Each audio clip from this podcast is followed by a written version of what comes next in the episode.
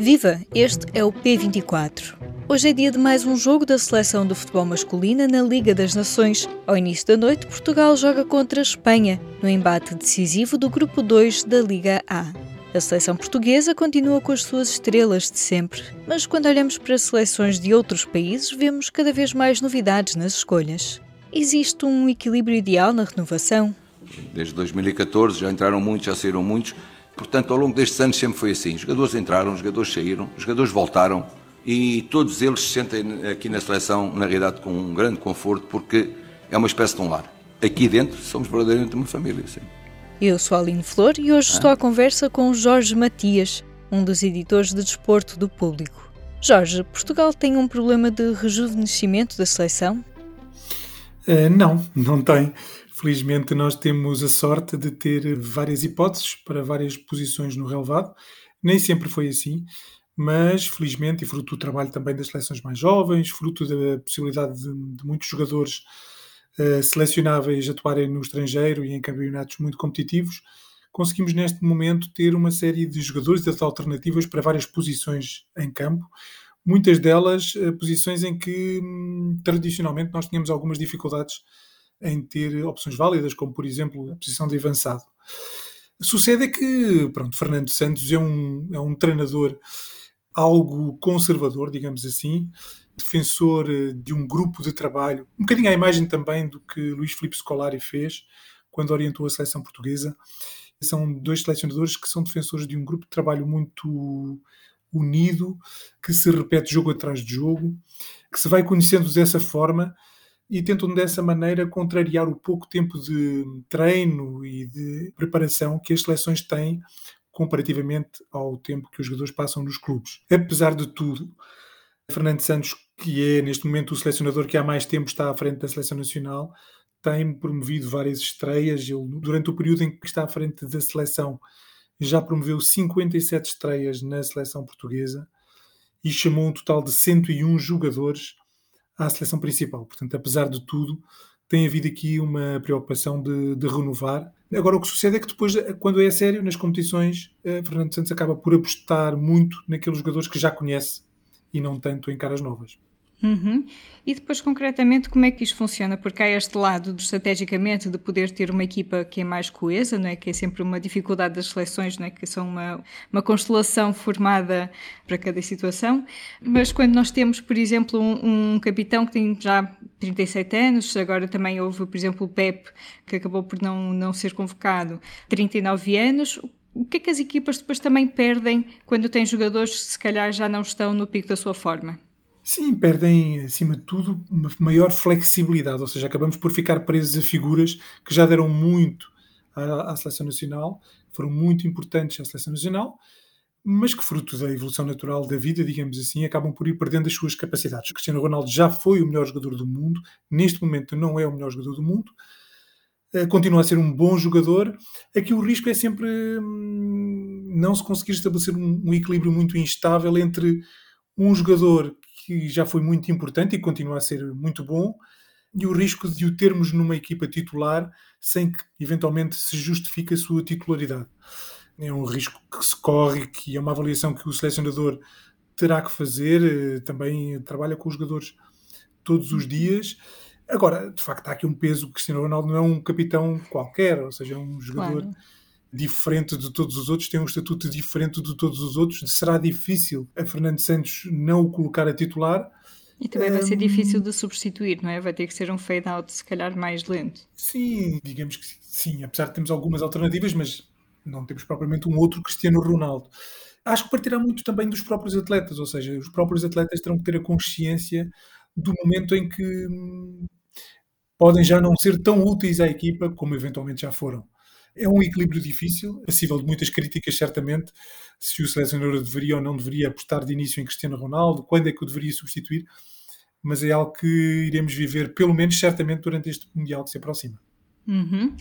Já agora também nesta questão das escolhas, não é, de falaste da forma, não é, digamos, de idiosincrasias do selecionador português, mas sabemos também que no, além da parte esportiva, o futebol também é um negócio, é um negócio muito lucrativo.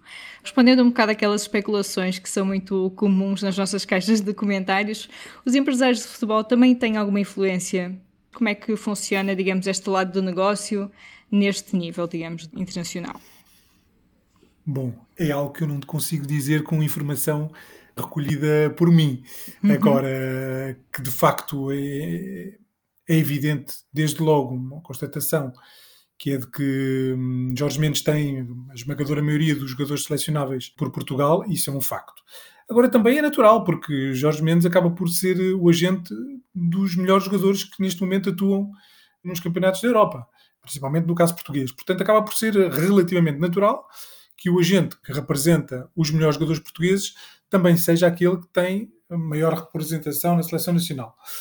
Daí a dar-se esse salto, hum, como que sugerindo que há a possibilidade de uma intervenção ou de uma influência por parte do agente na escolha dos jogadores selecionáveis, bom, isso aí já é um passo maior que a minha perna e eu já não te consigo dizer. Fico-me por aqui. Sim, sim. Um, então, só para também concluirmos falando sobre o jogo, este encontro entre Portugal e Espanha é a sexta e última jornada deste grupo A2 da Liga das Nações 2022-2023. O que é que é esta Liga das Nações? Digamos, que importância é que tem esta competição, digamos, no panorama das competições, porque nós normalmente nos focamos muito no Mundial e no Europeu. Em que é que encaixa a Liga das Nações? Sim, tem uma importância relativa, digamos assim, apesar de Fernando Santos gostar de sublinhar muito a importância desta Liga das Nações, desde logo pelo facto de Portugal ter sido o primeiro vencedor, mas, enfim, eh, tem uma importância relativa. Ela foi uma competição basicamente eh, constituída para tornar mais aliciantes os períodos do calendário do futebol internacional em que se, habitualmente se disputavam jogos particulares, em que se perdia muito o interesse, os momentos em que as seleções acabavam por se concentrar.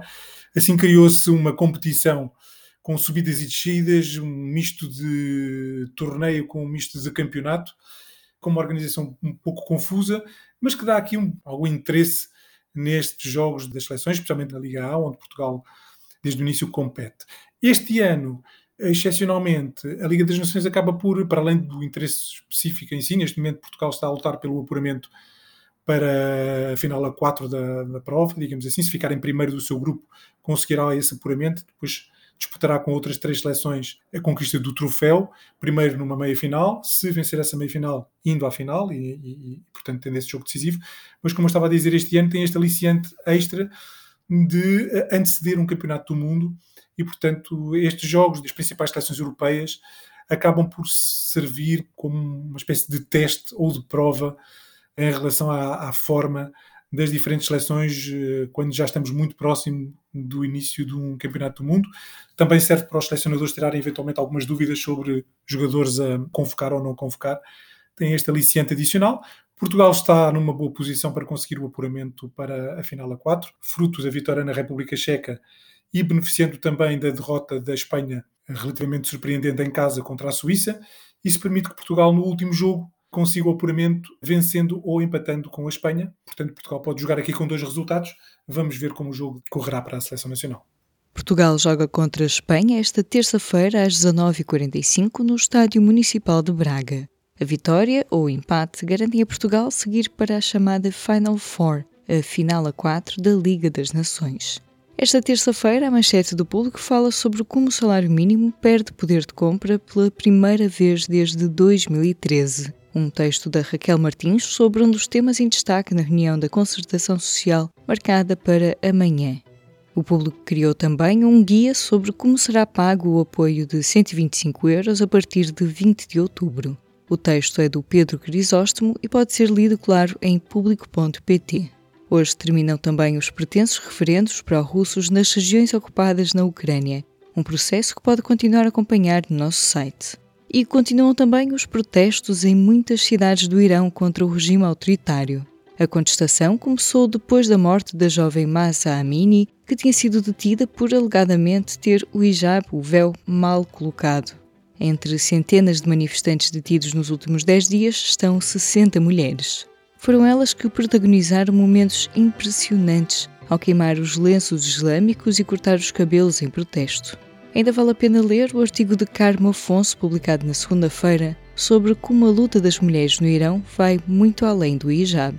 Falemos de liberdade. Este foi o P24, eu sou a Aline Flor. Tenha um bom dia. O público fica no ouvido.